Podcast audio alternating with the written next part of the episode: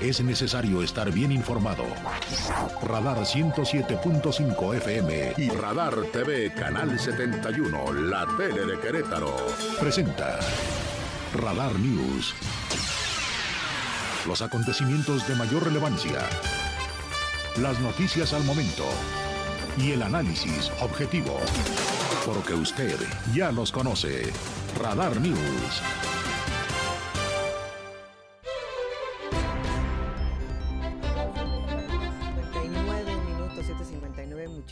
Gracias a mis compañeros de Radar Emprende, César Aranday y Eliud Gómez Otelo todos los lunes en la barra de las 7 de la tarde. Yo soy Diana González, te saludo con muchísimo gusto. Me encanta la posibilidad de que tengamos esta comunicación. Ya sabes que es interactiva, puedes mandarme tu mensaje, puedes mandarme una nota de voz comentario, análisis al 442-592-1075 a través de Facebook, en la página oficial Radar News Crow y por supuesto a través de Twitter Radar News 1075. Además, si quieres estar checando toda la actualización de la información, lo puedes hacer en nuestras redes sociales, en las cuentas que tenemos en redes sociales, pero también en el sitio web www.radarfm.mx. Estamos también en iHeartRadio, en el streaming y por supuesto en la aplicación Radar FM, tú la puedes descargar, es gratuita para los dos sistemas operativos y tú ya nada más nos escuchas en el momento que quieras, a la hora que lo desees. Si quieres mandar un mensaje en mis cuentas en redes sociales, estoy en Instagram como arroba yo soy Diana González, estoy en Twitter como arroba soy Diana González.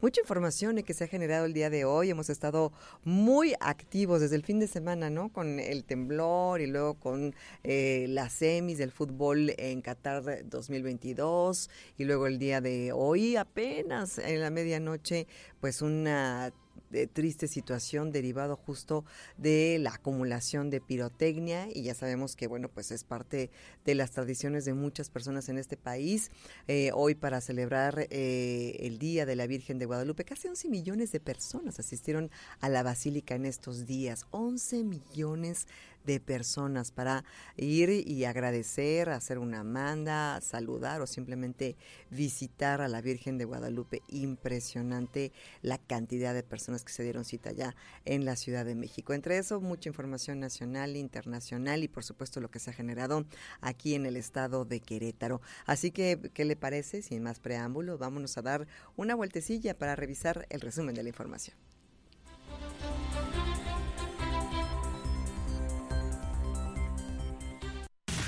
Este es el resumen, lo más importante del día en Radar News. Al afirmar que el Senado de la República ha identificado bloques de inconstitucionalidad en el Plan B de reforma electoral, el líder del, eh, parlamentario de Morena, Ricardo Monreal, reveló que hasta el momento se han hecho modificaciones a 70 artículos del proyecto aprobado por la Cámara de Diputados. Esto es lo que dijo Monreal acerca de este Plan B. contiene 70 artículos modificados y que van a regresarse toda la minuta a la Cámara de Diputados, Cámara de Origen. Identificamos bloques de inconstitucionalidad y ya eliminamos algunos de ellos, pero seguimos revisando y seguimos analizando con toda responsabilidad y seriedad de hecho, en este momento en Twitter estaba terminando la participación en Space de Ciro Murayama, justamente hablando de este plan B y especificando pues todo lo que no es y todo lo que sí es y lo que significa. La verdad es que es un tema por siempre polémico y bueno, pues esta es esta instrumentación que muchos catalogan de anticonstitucional para justamente hacer pasar esta reforma a través de las leyes secundarias. Entonces, pues eh, interesante esta discusión y bueno, pues ahí está Ricardo Monreal también dando su punto de vista. En más información, bueno, pues la jefa de gobierno de la Ciudad de México, una de las corcholatas la favorita, dicen muchos del presidente de la República, bueno, pues dijo que no, que no va a renunciar a su cargo para poder eh, seguir haciendo sus eventos proselitistas. Pues cómo va a renunciar ella si todos los están haciendo, sería injusto, todos tendrían que renunciar, ¿no? Así lo dijo la jefa de gobierno. Sobre el tema de retirarnos de nuestro cargo no lo creo necesario. En mi caso no lo creo necesario. Yo a diferencia de mis compañeros, pues soy electa y yo tengo una responsabilidad que cumplir. Así es, digo, acaba de ser la encuesta del Estado de México, nuestra compañera Delfina eh, pues fue secretaria de Educación Pública hasta después inclusive de la encuesta. Y así ha sido siempre, igual en em, las elecciones del 21 eh, o del 22, tampoco tuvieron que separarse del cargo. El tema de la encuesta está muy trabajado ya en Morena, tiene pues ya mucha historia. Bueno, a ver, yo creo que el año que entra va a estar marcado principalmente por las dos elecciones estatales y yo creo que hay que respetar esos tiempos.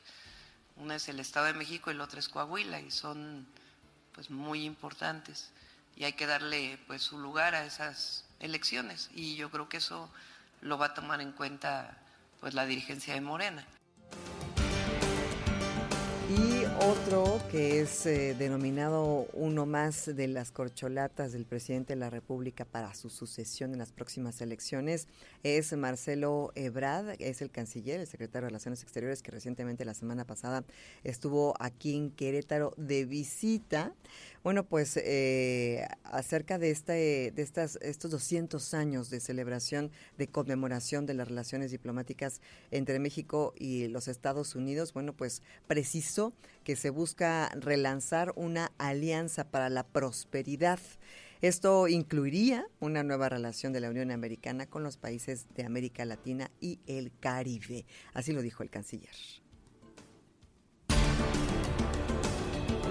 El otro tema, eh, las preocupaciones que el presidente planteó que tienen que ver con pensar en el bienestar, cómo podemos hacer para reducir la pobreza, el bienestar, porque si no el crecimiento económico no sirve de mucho. Y entonces se va a plantear en la cumbre, eh, ahora en enero, el tema de la alianza, por qué no nos aliamos para la prosperidad, hacer una alianza y un nuevo trato entre los países de América Latina y Estados Unidos.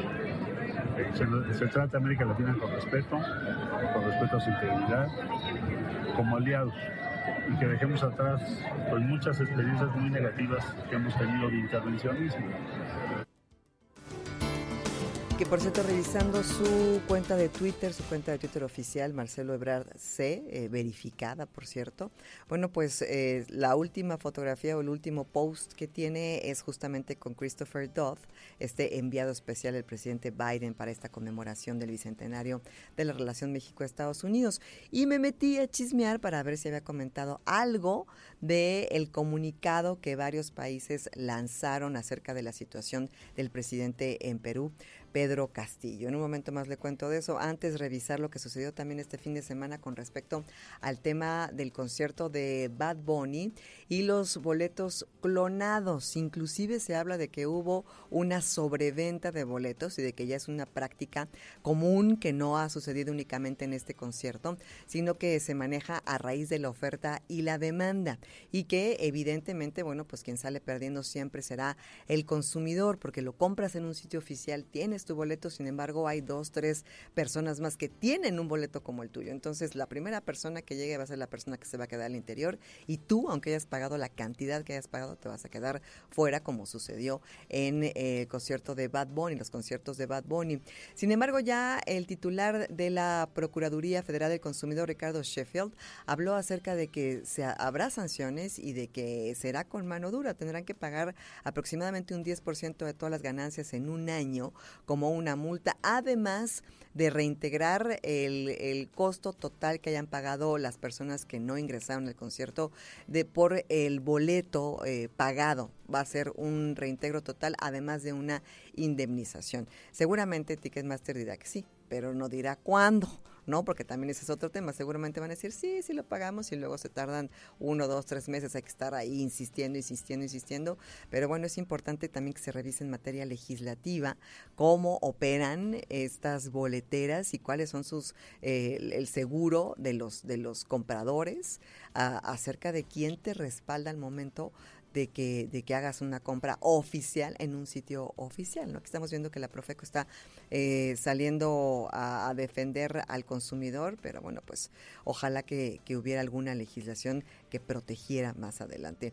En más información, ahora sí nos damos con este comunicado que eh, los gobiernos de la República de Colombia, de los Estados Unidos mexicanos, de la República de Argentina y del Estado plurinacional de Bolivia eh, emitieron en el cual expresaron su profunda preocupación por los recientes sucesos que resultaron de la remoción y detención de José Pedro Castillo Terrones, presidente de la República del Perú, expresidente.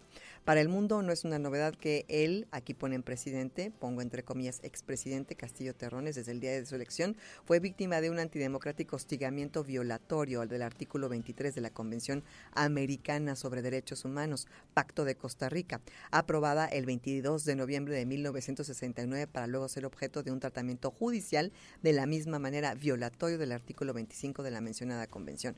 Nuestros gobiernos hacen un llamado a todos los actores involucrados en el anterior proceso para que prioricen la voluntad ciudadana que se pronunció en urnas. Es la manera de interpretar los alcances y sentidos de la noción de democracia recogida en el sistema interamericano de derechos humanos. Exhortamos a quienes integran las instituciones de abstenerse de revertir la voluntad popular expresada en el libre sufragio. Solicitamos de las autoridades que respeten a cabalidad los derechos humanos del presidente Pedro Castillo y que se garantice la protección judicial en los términos consagrados en el artículo último citado. Yo no sé usted, mi querido, mi querida, mi querida Radio Escucha, pero esto me parece un poco intervencionista. A fin de cuentas, el presidente Castillo, si repasamos los hechos, intentó hacer un golpe de Estado, un autogolpe de Estado, emulando lo que habría hecho Fujimori. Sin embargo, la diferencia es que Fujimori tenía a su lado el respaldo del ejército y había ordenado y acomodado todo para que así sucediera. Al presidente Castillo, pues eh, le dijeron que efectivamente tenía al ejército de su lado y no fue así, ni siquiera su gabinete estaba de su lado. Eh, empezaron a renunciar desde hace ya algunos tiempos, más de 80 cambios en los ministros en su gobierno y bueno, pues no mencionan esto en este comunicado. Vamos a escuchar justo lo que dice el abogado de Pedro Castillo.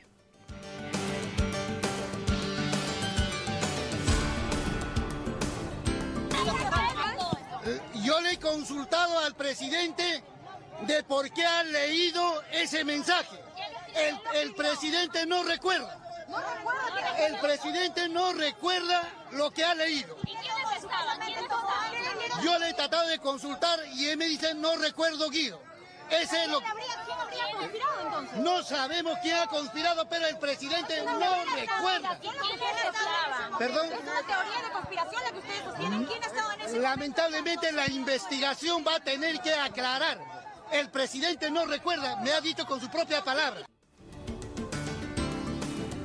no recuerda haber leído el mensaje que, que envió con la banda presidencial y que mandó justo el día en el que intentó hacer su autogolpe, híjole, está no lo sé, está, está muy, muy complicada esta situación y por su parte el expresidente Castillo en su cuenta oficial de Twitter eh, manda un mensaje a su pueblo peruano poniendo lo siguiente, querido pueblo peruano grandioso y paciente, yo Pedro Castillo, el mismo que hace 16 meses me eligieron todos ustedes para ejercer como presidente constitucional de la República, les hablo en el trance más difícil de mi gobierno, humillado, incomunicado, maltratado y secuestrado, pero aún así revestido de la confianza y lucha de ustedes, de la majestad del pueblo soberano, además infundido por el glorioso espíritu de nuestros ancestros. Y vienen por ahí todavía dos partes más de este mensaje que está en Twitter. Es un hilo que sube precisamente el expresidente Castillo que intentó eh, guarecerse en la embajada mexicana, intentó pedir asilo político y el gobierno mexicano estaba dispuesto a otorgarle este asilo político. Sin embargo, fue detenido antes, antes de poder llegar a la embajada y bueno, pues ahora se encuentra en prisión, incluso en la misma prisión donde se encuentra eh, Fujimori. En más información internacional, bueno, pues desgraciadamente eh, otra persona eh, de los manifestantes en este país de Medio Oriente ha sido ha sido asesinado en público. Uno de los hombres que han estado condenados a muerte, bueno, pues ha sido, ha sido ejecutado en una plaza pública, derivado de todos estos meses que se han estado manifestando en aquel país, después de que una mujer falleciera al ser detenida por eh, los cuerpos de la policía de la moral y que horas después eh, falleciera a manos justo o en custodia de esta policía. Bueno, pues ya son dos los ejecutados en aquel país. Hasta aquí este resumen de la información nacional e internacional. Yo le invito a que me acompañe a hacer una brevísima pausa. Son las 8 de la noche con 13 minutos y ya regresamos con más en esta tercera emisión de Radar News. Mi nombre es Diana González.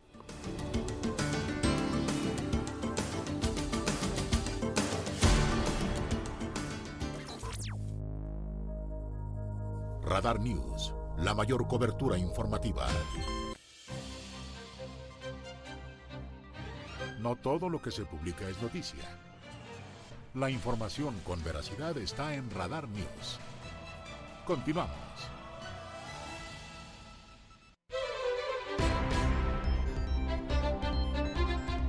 Son las 8 de la noche con 18 minutos, 8 con 18 y bueno, pues la noticia estuvo dando la vuelta en redes sociales, en medios electrónicos. Todo el mundo estuvo platicando acerca de lo que sucedió en Carrillo Puerto, eh, en esta iglesia en donde pues se comenzaba la celebración para la Virgen de Guadalupe y desgraciadamente, bueno, pues hubo una explosión eh, que acabó con varios heridos, más de 14 heridos, una persona gravemente herida y muchos, eh, muchas pérdidas materiales. La verdad es que la tragedia pudo ser mayor. Hemos visto este tipo de tragedias aquí en el estado y en otros estados de la República Mexicana.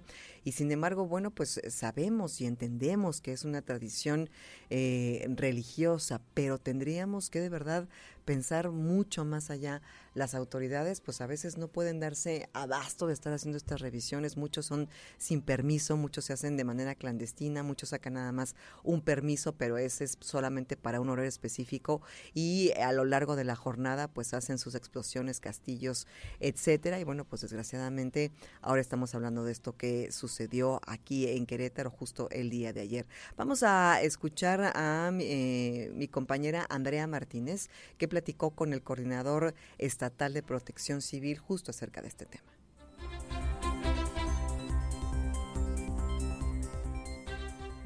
Una persona hospitalizada a causa de haber sufrido lesiones por la explosión de pirotecnia que se registró al exterior de la iglesia de Carrillo Puerto, reportó el coordinador estatal de protección civil Javier Amaya Torres. Informó que de acuerdo con los primeros reportes, en el lugar se tenían diversos productos de pirotecnia, por lo que al momento de su manipulación se registró la explosión, lo que dio como resultado una persona del sexo masculino con lesiones por quemaduras, quien fue trasladado a un hospital para recibir atención médica.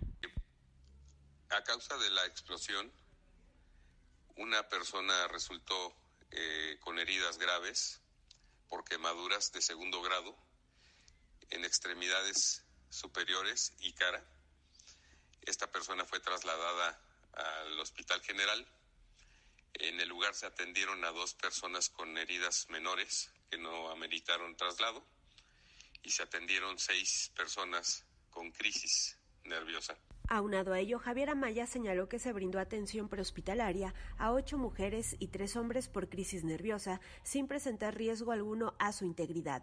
También se realizó una evaluación a la infraestructura a fin de descartar riesgos a la población, además de realizarse el resguardo de los artificios pirotécnicos por parte de elementos de bomberos de Querétaro. El titular de la Coordinación Estatal de Protección Civil sostuvo que la iglesia sí contaba con permisos para el uso de la pirotecnia, pero no para almacenarla. Indicó que la infraestructura del templo no tiene daños en su estructura, únicamente algunas afectaciones en la zona de los nichos. Para Grupo Radar, Andrea Martínez. Vamos ahora con lo que precisó eh, el titular de Protección Civil en el municipio de Querétaro, Paco Ramírez Santana. Tenemos la información con mi compañero Alejandro Payán.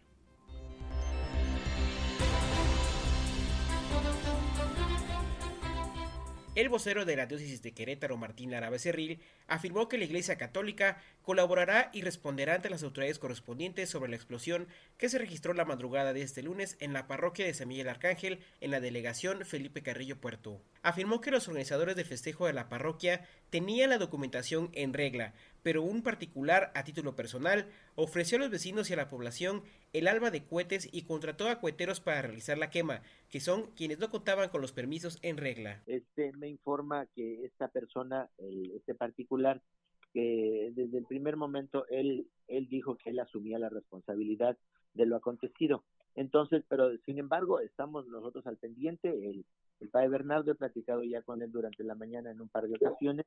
Este, él está al pendiente de la situación allí este, en general. Y pues, eh, por reiterar, ¿verdad? por, por medio de ustedes a, a toda la población en general y de manera especial a las mayordomías, a los comités de fiestas eh, patronales, a los consejos parroquiales, que de alguna manera tienen la iniciativa de promover la quema de la, de la pirotecnia, que todos, absolutamente todos, hagamos la, la obediencia a las leyes. La Serena es la única que tiene la responsabilidad de este, autorizar la quema. no solamente la quema, sino el traslado y todo eso. Entonces, que todos por escrito tengamos nuestra documentación, que por escrito nosotros dialoguemos con las autoridades y que no hagamos ninguna cosa que esté fuera de la ley. Finalmente, aseguró que la persona que contrató al cuetero asumió desde el primer momento la responsabilidad por los hechos y está a disposición de colaborar también con las autoridades. Para Grupo Radar, Alejandro Payán. Gracias Alejandro por la información. Y bueno pues sí efectivamente o sea eh, hay unos permisos que se tienen que sacar eh, en la Sedena que son quienes otorgan justamente que se permita utilizar y manipular eh, la pólvora por ejemplo para construir estos castillos.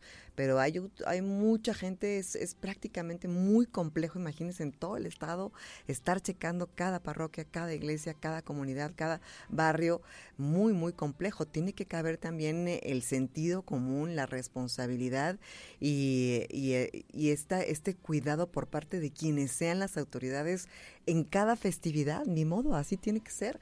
Vamos a escuchar ahora lo que nos preparó Diego Hernández, que platicó con el vocero de la diócesis, eh, Martín Lara Becerril.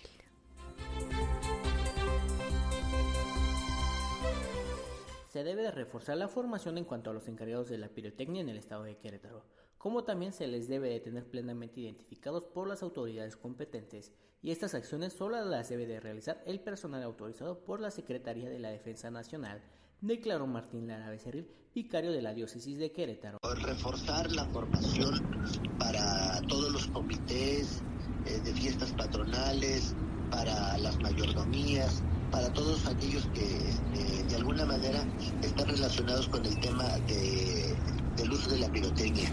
Hay que formarlos, primero a ellos hay que formarlos.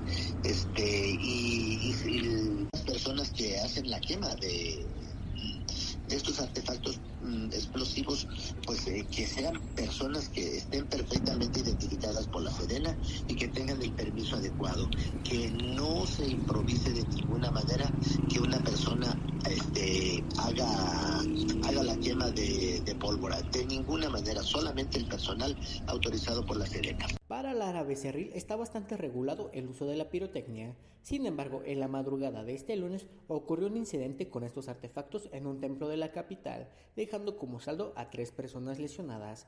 El vicario de la diócesis indicó que tiene conocimiento que la persona encargada de la pirotecnia en el recinto cubrirá los daños que sufrió el templo, como también los posibles costos de servicios médicos que pudieran surgir a estas personas lesionadas. Para Grupo Radar, Diego Hernández. Mire, un buen ejemplo lo dio el gobierno del estado en las celebraciones del 15 de septiembre, si usted lo recuerda.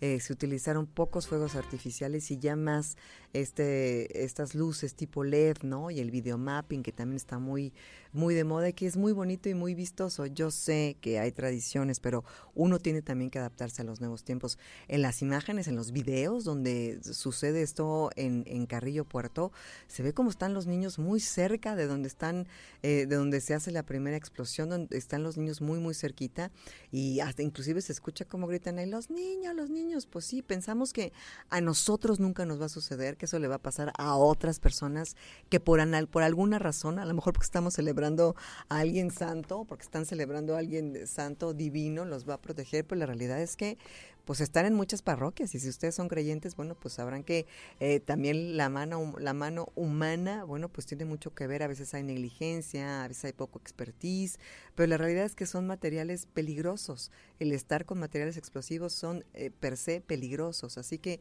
tiene que caber también en nosotros la, la autorregulación, el sentido común y salvaguardar la integridad de la gente con la que estamos celebrando. Pero bueno, ya veremos qué es lo que sucede. Todavía quedan algunas horas para que esta celebración termine, pero vienen muchas otras. O sea, siempre habrá alguien a quien se le vaya, ah, pues mira, ahí ah, justo estamos viendo la gente que nos sigue en Radar TV el video de eh, que postearon nuestros compañeros de Así sucede en Expreso Querétaro, donde se ve cómo, cómo explota, están ellos al interior de la iglesia en misa y bueno, pues de repente empiezan a escucharse las explosiones, que se ve como, como está, hay pedazos que salen volando de los mosaicos de las paredes que se clavaron en, en la cabeza, en la nuca de las personas que estaban ahí dentro, los automóviles quedaron eh, destruidos muchos de ellos. La verdad es que pienso yo, como dice el Divo de Juárez, que en paz descanse, pero qué necesidad. ¿No? Y también toda la molestia y cómo se les genera los ataques de pánico a las pobres mascotas, a los perritos, a los gatitos. En fin, un tema y una discusión que no tiene final, pero bueno, pues tendrá que ser cada vez más riguroso el, permiso y más eh, altas las multas para que la gente se desmotive de seguir utilizando estos artilugios, estos fuegos artificiales para las celebraciones. En más, eh, la magistrada presidenta del Tribunal Superior de Justicia, Mariela Ponce Villa, habló que solamente queda en prisión un detenido por los hechos de violencia del 5M y ya andan pugnando por ahí porque quieren abrir el estadio, que quieren abrir el estadio.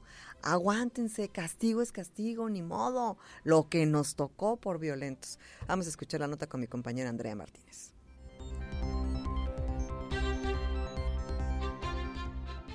Solo queda una persona en prisión preventiva de los 72 detenidos por los hechos de violencia del pasado 5 de marzo en el Estadio Corregidora, informó la magistrada presidenta del Tribunal Superior de Justicia, María Ponce Villa. Explicó que de los 72 vinculados a proceso por los delitos de violencia en espectáculos deportivos en su modalidad de pandilla, apología a cometer un delito y por delitos cometidos por servidores públicos en el ejercicio de sus funciones, 71 de los imputados ya están en libertad.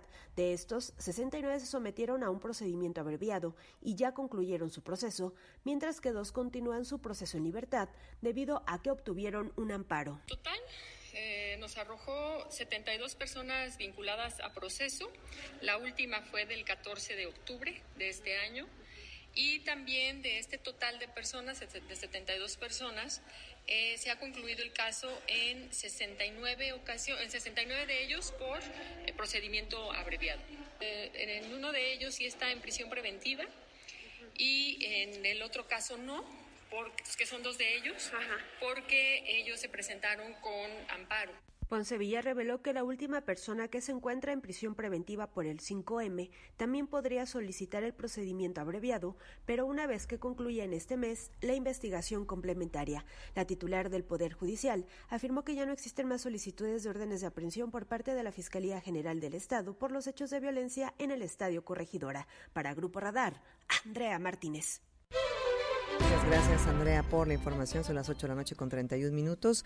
Y hay información de último momento a nivel internacional. Crisis en Perú.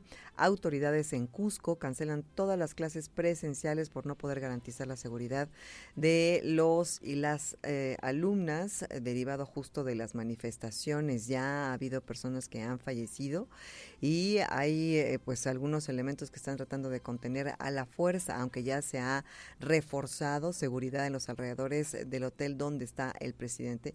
Está de verdad que durísimo en Perú, así que bueno, pues de último momento se cancelan las clases presenciales en Cusco, Perú. Hacemos una pausa a 8.31. Mi nombre es Diana González, es la tercera emisión de Radar News. Mándeme su mensajito, ¿qué opina? Oiga, seguimos con la cuetiza o no. Es más, a la Virgen de Guadalupe, según de acuerdo a la historia, le gustaba más el ayate con rosas. Acuérdense que mandó al Juan Diego y que ve, mijito, y otra vez. Mejor llévenle hartas flores, muchachos, muchachos. Hacemos una pausa, 442-592-1075, ya volvemos.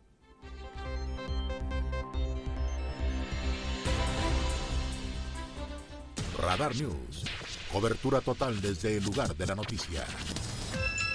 Radar News. La mayor cobertura informativa. Pasión, entrega, estadísticas, resultados, fechas. Los deportes con Jesús Muñoz en Radar News, tercera emisión, por Radar 107.5 FM y Canal 71 Wii.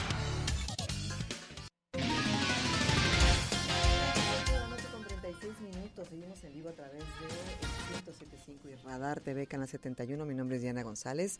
Aquí en este foro tan navideño estamos llevándole toda la información de esta tercera emisión. Jesús Muñoz, ¿cómo estás? ¿Estás nervioso? Eh, ¿Cómo te sientes? Eh, ¿Qué sientes de que vas a perder eh, esta doble apuesta que hiciste conmigo? ¿Cuál es tu sentir, mi querido Chuchote? Que Marruecos está... Yo mejor hubiera apostado por Marruecos. ya leí de dos casos, uno creo que en Estados Unidos y otro en Europa, de que le apostaron cosa de mil dólares. ¿En serio? Y se volvieron millonarios. ¡Wow! entonces, apostarle a Marruecos hoy en día yo creo que... ¿Qué aporta? Ya con Francia dudo mucho que pase algo, pero así decíamos con Portugal. Exactamente. Mira, ya nadie sabe, ya sabes que en el fútbol nada está garantizado. Cuéntame, ¿cómo van esas, esas eh, semifinales? Pues ya están listas las semifinales de la Copa del Mundo. Iniciamos mañana. Lo buena, la buena noticia es que las dos Ambas irán precisamente por televisión abierta. Mañana a la una de la tarde, tiempo del centro de México, Argentina se estará midiendo ante Croacia. Recordar que Argentina viene de hacer una gran participación en la Copa del Mundo desde, desde la etapa de grupos, consigue su pase. recordemos que también vence a México. Entonces, Argentina y Lionel Messi buscarán llegar precisamente a, la, a la siguiente ronda. Recordemos, vienen de eliminar en octavos Australia, vienen de eliminar en ronda de penales a Países Bajos en los cuartos de final y ahora en las semifinales se medirán ante Croacia el día de mañana, repito, a la una de la tarde. Y por cierto, dio declaraciones el director técnico Scaloni, recordemos, una albiceleste que busca llegar precisamente después desde México 86 que Argentina no es campeona del mundo y que ahora también buscan eh, que sea después de 20 años dentro de una Copa del Mundo. Recordar que en las últimas cinco Copas del Mundo únicamente han sido equipos europeos los campeones. Entonces ya le toca a Sudamérica, ya le toca al continente americano a ver si da la campanada del equipo argentino. Escuchemos palabras precisamente de Scaloni, quien es el estratega del conjunto de Argentina.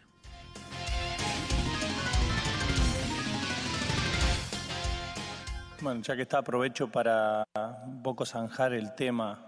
El partido del otro día se jugó como se tenía que jugar, tanto del lado de Holanda como del lado de Argentina. El fútbol es esto, el fútbol hay momentos que, que tenés que defender, hay momentos que, que tenés que atacar, hay momentos que, que, pueden pasar las cosas como el otro día, que el partido se ponga difícil, que haya discusiones, que haya lo que sea, pero ni más ni menos que eso, para impartir justicia y, y creo que tenemos que sacar un poco ese tabú de que nosotros somos esto. Nosotros sabemos perder y sabemos ganar. Perdimos con Arabia el primer partido y nos fuimos calladitos al hotel a seguir preparando lo que venía. Ganamos la Copa América en Brasil y creo que se dio la imagen más linda de deportividad que puede haber en el mundo del fútbol con Neymar, con Messi, con Paredes y con otros jugadores sentados en la escalera de, del túnel de vestuario del Maracaná. No, yo no compro esa de que no sabemos ganar. Eso tenemos que sacarlo, desterrarlo, porque un poco de orgullo tenemos que tener. Todo esto relacionado, todo esto relacionado precisamente pues a los conatos de bronca que hubo y burlas con la selección de Países Bajos, mm. pero pues también los dos estaban ahí, ambas selecciones estaban ahí dándose con todo y tanto en el tema de los penales, algunos jugadores se fueron a burlar de los argentinos y pues obviamente ya con la victoria intentaron sacar de sus casillas al conjunto de los Países Bajos. Y ya mañana lo estaremos comentando, pero el próximo miércoles Francia en contra de Marruecos, Marruecos una selección que pues ha dado la campanada, ha sido la selección sorpresa y el caballo negro dentro de esta Copa del Mundo. Recordemos, viene de eliminar a Portugal en los cuartos de final. También eliminó a España en ronda de penales. Y vaya dato, dato importante, perdón. Marruecos es la única selección, no hay que decirlo, que no ha recibido gol en la Copa del Mundo, ni siquiera de penal, ¿eh? Ni siquiera de penal. Entonces, el tema de la defensa es algo que sale a, y el portero, Y el portero sí que tiene una gran tiene una gran calidad y que ahora se enfrentan a Francia, pero pues con todo el poderío con Griezmann, con Mbappé, dudo mucho que se queden cero, aunque no descartaría que pasen a la gran final, sí podría ser una gran sorpresa, tienen las posibilidades, tienen la capacidad, pero yo creo que ya también todo el mundo quiere ver. Y escuchaba y leía una un, un tweet, no recuerdo de quién, pero pues la final soñada para para los cataríes es precisamente Mbappé en contra de Messi, porque ah, ambos juegan en el PSG y pues son los los, meros meros de Qatar son los dueños de ese equipo, entonces pues obviamente les Ay, claro, por supuesto. dentro de una gran final del fútbol mundial. No, no se les va a hacer, yo creo. Bueno, no sé, yo pienso, yo espero que Argentina pierda mañana con Croacia y eh, obviamente, obviamente voy con Francia eh, frente a Marruecos, aunque aunque siento eh, empatía por por Marruecos y me encanta lo que están haciendo y me gusta la disrupción y el caos, entonces me encantaría que fuera nada de lo que nadie ha esperado, pero pues sale le bleu, sale la France. Yo creo que la final va a ser Francia en contra de Argentina. ¿En contra de Argentina? Ah, también es, es, es, taquillerín, ¿no? Por cierto, ahorita me acordé, desde hace mucho le iba a comentar, hay una serie en Netflix que se llama Los, Los Entresijos de la FIFA. Véanla, es muy buena. ¿En Netflix? ¿Es, documental? Es documental. Ah, la voy a ver. Es muy buena. Véanla, son cuatro capítulos. Yo ya no me quiero aventar el, cuarto porque cada vez que avanzo me doy más cuenta de la, de la tragedia y la realidad que vive la FIFA. Pero sí, todo el tema de corrupción está ahí bien explicado. Blatter también sale en este documental. Habla acerca de los diferentes eh, dominios que tuvo como presidente de la FIFA y cómo se llega a Sudáfrica con el tema del dinero, también con el tema de las elecciones, así así es la, cruda realidad de lo que es la FIFA, ¿eh? Ah, con mucho gusto que lo a ver. Véala, te la recomiendo bastante los, los entresijos de la FIFA. Los enrecijos de la FIFA. Entresijos de la FIFA. Está en Netflix. ah, como la voy a echar, ¿eh? Está muy buena. Me gusta mucho la serie de una hora y cachito, pero véanla, en verdad está muy buena. Oye, y cambiando rápido de tema del de, fútbol, eh, los Juegos Olímpicos de Francia 2024 ya están también a la vuelta de la esquina. no vamos a ir como eh, selección mexicana de fútbol, por cierto. Ah, qué oso. no, qué oso. Bueno, la gente que quiera asistir a los eventos, ¿cómo funciona? Te metes a la página de paris.fr y es una, es una página internacional, es una sola página para comprar los boletos. Ya empezaron, a, ya se abrió desde el primero de diciembre y es para todo el mundo, es una sola. Eh, no es como Ticketmaster, es más confiable, pero es una, es un, un sorteo. Entonces tú te inscribes y pues hay que hay que pones los deportes que te gustaría ver, a qué selección te gustaría ver y ya pues es un sorteo y ves si, te toca. Ese tema de los boletos y ya que toca el tema de Ticketmaster solo tienen la capacidad de hacerlo un comité olímpico pues, porque tienen la capacidad y el poder adquisitivo de la tecnología. La FIFA también hace lo propio, ellos tienen su sistema de boletaje. Aquí en México no existe un equipo de fútbol que tenga su sistema de boletaje, no existe una empresa que tenga por eso Ni los regios. Ni, los, regios. Entonces, sí hace falta mucho eso y ese tema del también se dio en la Copa del Mundo. Tú te inscribías, te hacías el sorteo, te decían para qué partidos quieres, obviamente para México, ya si lograbas tu, tu cometido, de, lograbas entrar, que por cierto los boletos no estaban tan caros para, para un partido de, de selección, la, la, de México el más caro obviamente de, de Argentina te salía como en 2.500 pesos. Ah, no está mal. En un, ticket promedio, entonces no estaba tan mal. Entonces también se controla mucho. Está más caro Bad Bunny. Estaba más caro Bad Bunny, entonces también se considera pues una, una gran iniciativa que así debe ser en muchos lados. Y que por cierto ya se, se ventiló que la inauguración de las Olimpiadas no va a ser en un estadio, sino va a ser a lo largo de todo el río Sena. O sea, va a ser en un espacio público. Seguramente van, vas a tener que registrarte para poder estar ahí, pero se esperan más de 600 mil personas en la inauguración. O sea, algo... Va a ser algo espectacular. ¿eh? Espectacular, ¿eh? Y después de París es Los Ángeles, ¿no? Exacto. Esto también nos queda más cerquita y nos podemos ir hasta de mojados. Exactamente. ya, y ya más pegado nos quedamos allá para después de la Copa del Mundo. Ah, claro, tienes toda la razón. Gracias, Chuchote. Excelente noche. ¿Tu pronóstico para mañana no dijiste? Argentina gana por la mínima diferencia 2 a 1. Argentina gana mañana, ok. ¿En tiempo reglamentario? Sí, en tiempo reglamentario. Ya, si, llegan a tiempos extra va a ser una... Yo digo que Croacia los mata en penales. Sí, yo creo que no. no Croacia yo no creo que aguante otros tiempos Sí, Croacia vienen de la guerra. Esos son este, resistentes, son los sobrevivientes. Tienen características interesantes y ¿eh? no hay que descartar. Y son el actual subcampeón del mundo. ¿Se puede repetir la final de hace cuatro años? Se puede, eh, justamente se puede repetir. No, que sea algo nuevo, ¿no? Gracias, Chucho. Buenas noches. Hacemos una pausa, ya volvemos en la tercera de Radar News.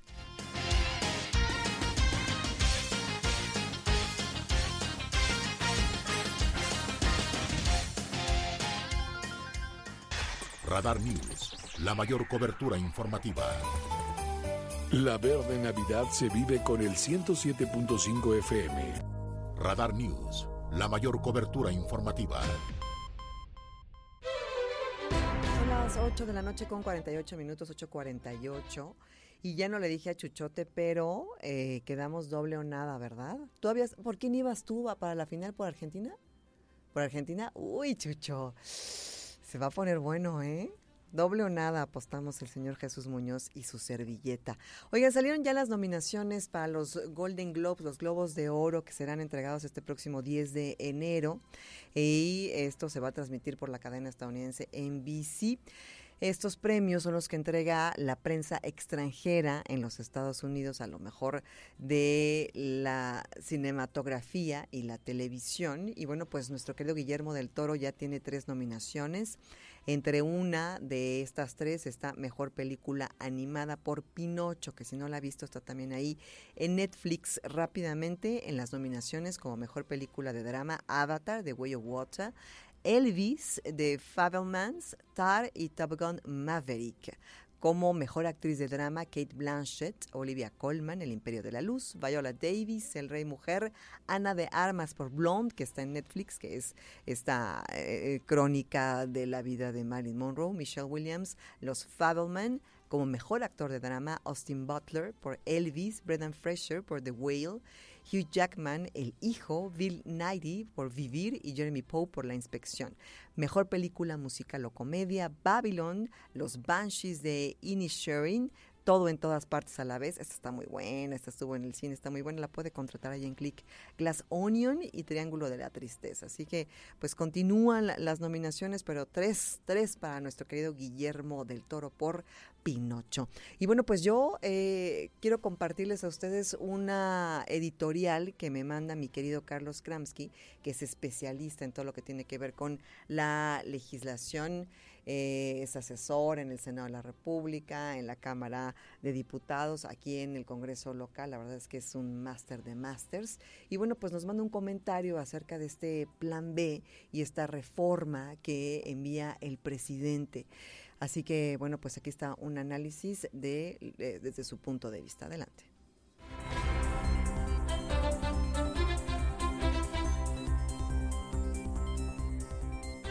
Me da mucho gusto estar en este espacio nuevamente. Te mando un saludo muy afectuoso a todas las personas radioescuchas.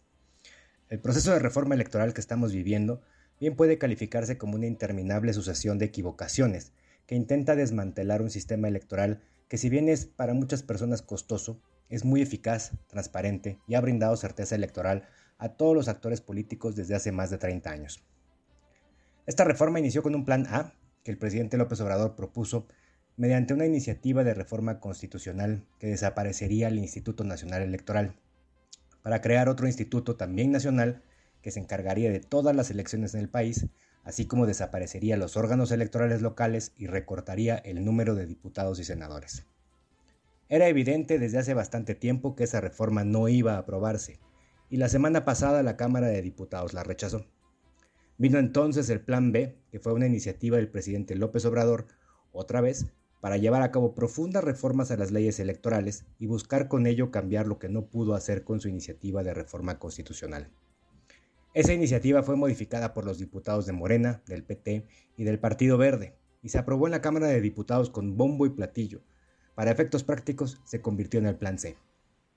Esta minuta consistió en la reforma de más de 450 artículos en cinco leyes, la Ley General de Instituciones y Procedimientos Electorales, la Ley General de Partidos Políticos, la Ley General de Comunicación, la Ley General de Responsabilidades Administrativas y la Ley Orgánica del Poder Judicial de la Federación, así como la expedición de una nueva Ley General de los Medios de Impugnación en materia electoral, abrogando la vigente. Pero desde que llegó al Senado, la, eh, la minuta, hubo muchas voces que llamaron la atención sobre serias inconstitucionalidades en todas las leyes que se proponía reformar. El propio senador Ricardo Monreal ha señalado que encontraron tramos de inconstitucionalidades por toda la geografía de estas leyes. Ante esto, el grupo parlamentario de Morena y sus aliados formuló más de 70 cambios a las minutas, y hoy, en una sesión de media hora, la Comisión de Gobernación aprobó los dictámenes sin que los partidos de oposición asistieran a la sesión, lo que ya se convirtió en un plan D. No ha sesionado la Comisión de Estudios Legislativos Segunda, por lo que no es posible subir al Pleno los dictámenes aún, pero todo indica que mañana mismo habrá sesión de esa comisión, se aprobará y se podrá votar en el Pleno en una sesión despertina mañana mismo. Una vez que eso suceda, volverá a la Cámara de Diputados para que en fast track se apruebe y pueda estar lista para envío a publicación a más tardar el jueves.